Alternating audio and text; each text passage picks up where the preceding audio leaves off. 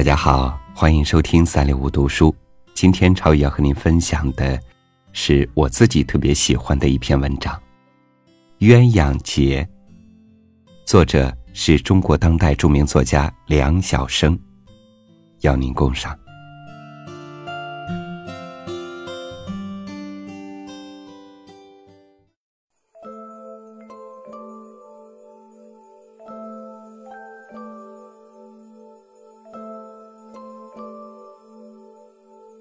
冯先生是我的一位画家朋友，善画鸳鸯，在工笔画家中颇有名气。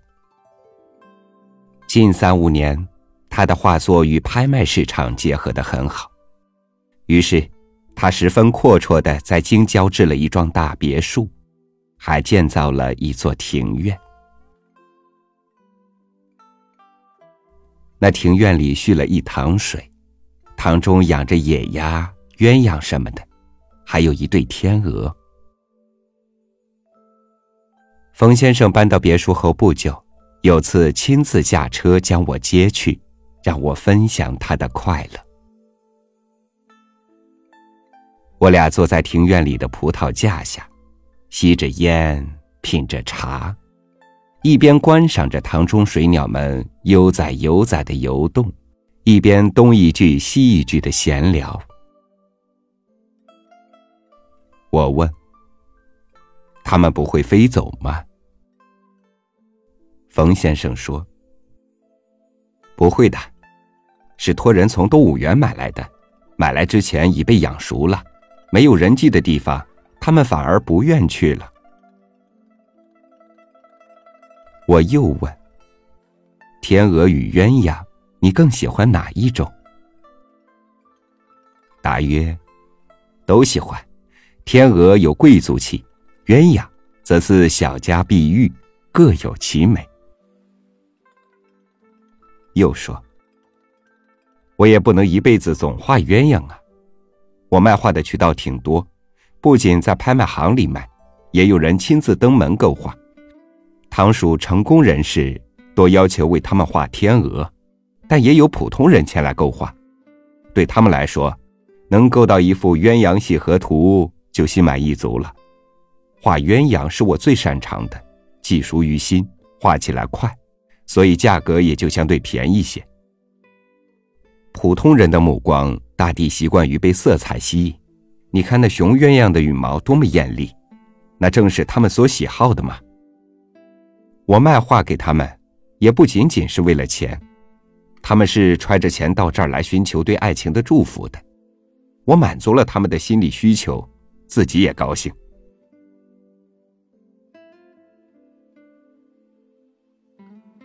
我虚心求教，听别人讲鸳鸯鸳鸯，雄者为鸳，雌者为鸯，鸳不离鸯，鸯不离鸳，一时分离，岂叫鸳鸯？不知道。其中有没有什么典故？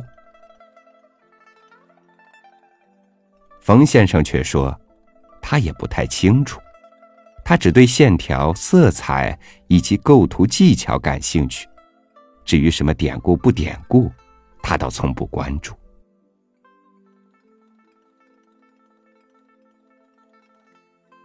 三个月后，已是炎夏。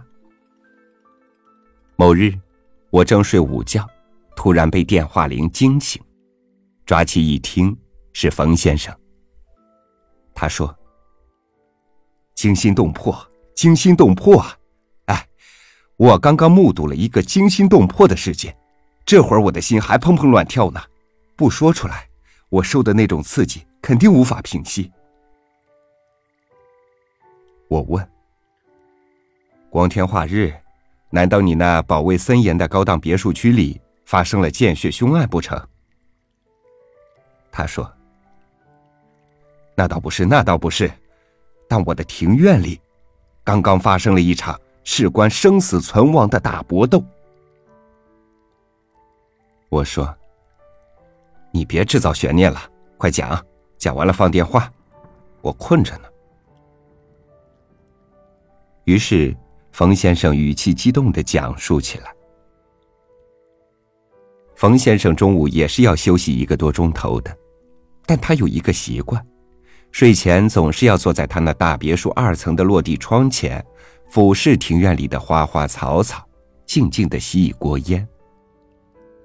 那天，他磕进烟灰，正要站起身来的时候，忽见一道暗影自天而降，斜坠向庭院里的水塘。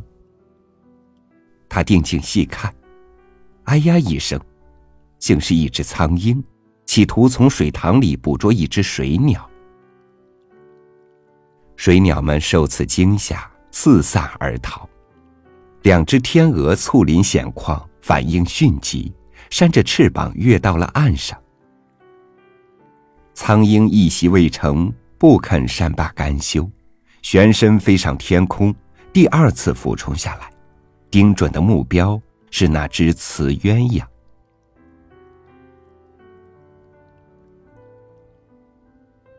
而水塘里，除了几株荷，再没有可供水鸟们藏身的地方。偏那些水鸟因久不飞翔，飞的本能已经大大退化。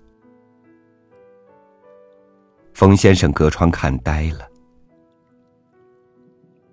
正在那雌鸳鸯命悬一线之际，雄鸳鸯不逃窜了，他一下子游到了雌鸳鸯前面，张开双翅。勇敢的扇打俯冲下来的苍鹰，结果，苍鹰的第二次袭击也没成功。那苍鹰似乎饿极了，它飞上空中，又开始第三次进攻。而雄鸳鸯也又一次飞离水面，用显然弱小的双翅膀打苍鹰的利爪，拼死保卫它的雌鸳鸯。力量悬殊的战斗就这样展开了。令冯先生更加吃惊的是，塘岸上的一对天鹅一起展开双翅，扑入塘中，加入了保卫战。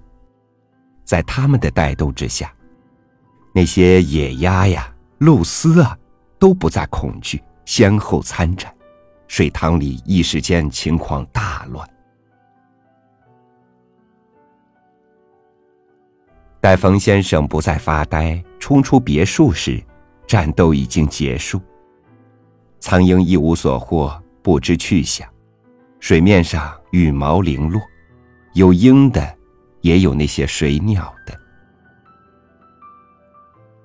我听得也有几分发呆，困意全消。待冯先生讲完，我忍不住关心的问：“那只雄鸳鸯怎么样了？”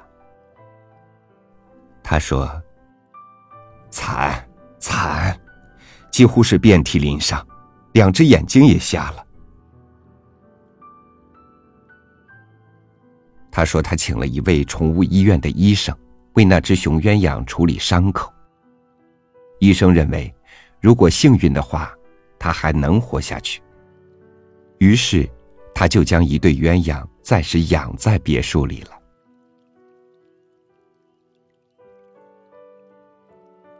到了秋季，我带着几位朋友到冯先生那里去玩，发现他的水塘里增添了一道风景。雌鸳鸯将它的一只翅膀轻轻的搭在雄鸳鸯的身上，在塘中缓缓的游来游去，不禁使人联想到一对挽臂散步的恋人。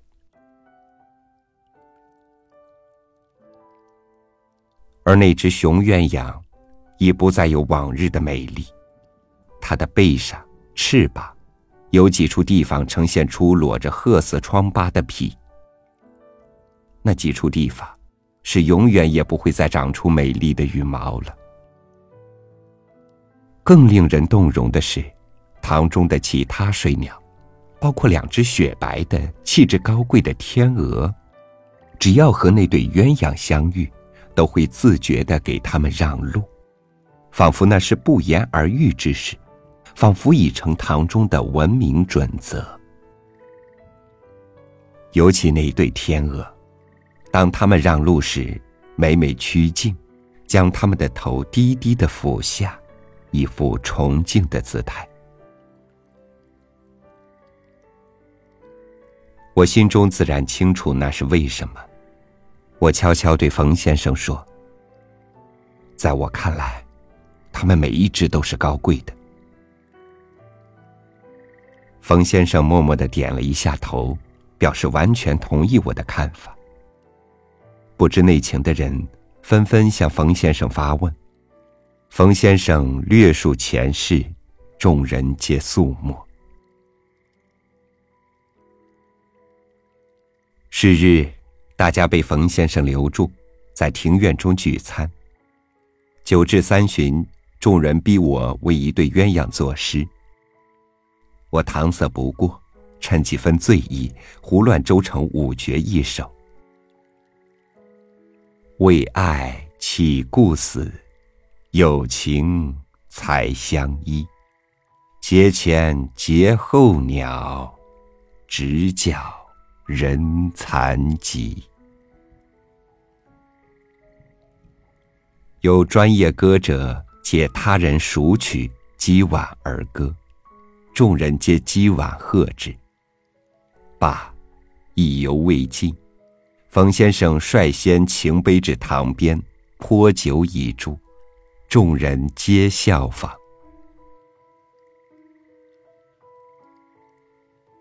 然堂中鸳鸯，因荷叶一侧不睬岸上之人，依然相偎小憩，两头依靠，呈耳鬓厮磨状。那雌鸳鸯的一只翅膀，竟仍搭在雄鸳鸯的背上。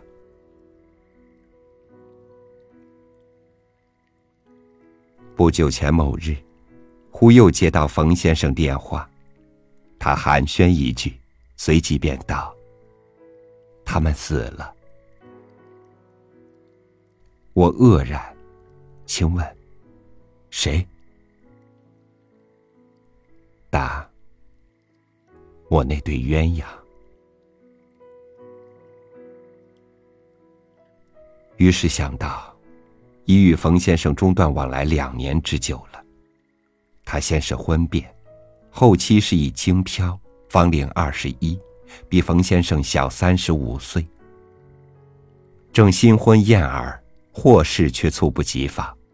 他某次驾车回别墅区时，撞在水泥电线杆上，严重脑震荡，久医病轻，然落下手臂挛颤之症，无法再作画矣。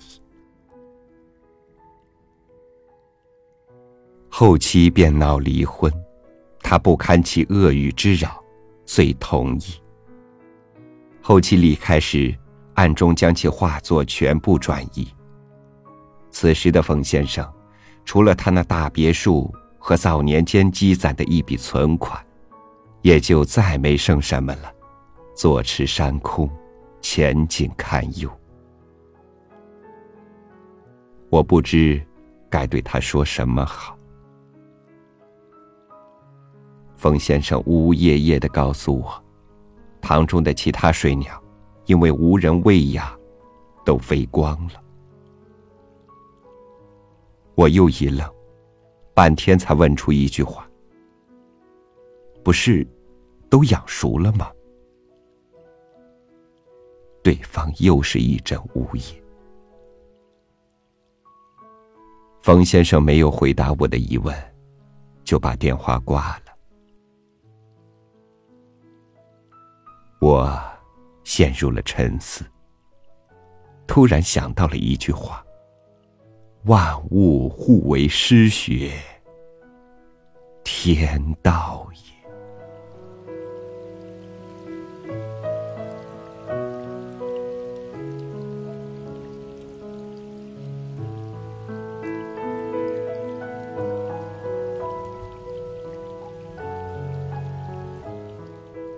一切情语皆情语，一切情语皆景语，谁又能说得清是庄周梦蝶，还是蝶梦庄周呢？世事难料，悲喜无常，不见本心，不见来日。万物互为师学，天道啊！感谢您收听我和您分享的故事，欢迎关注微信公众号“三六五读书”，收听更多精彩。我是朝雨，明天见。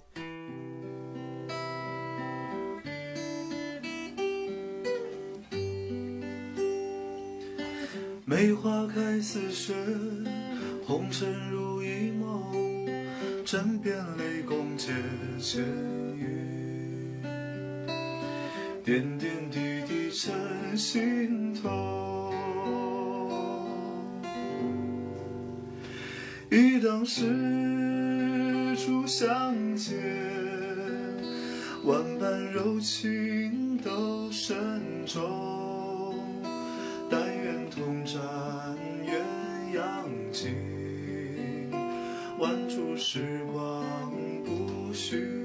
动。情如火，何时灭？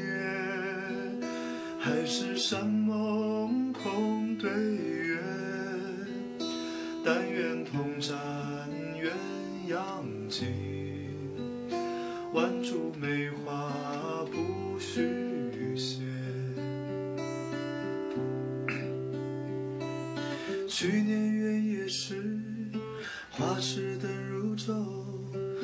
是天气旧时意，点点滴滴成追忆。忆当时初相见，万般柔情都深重。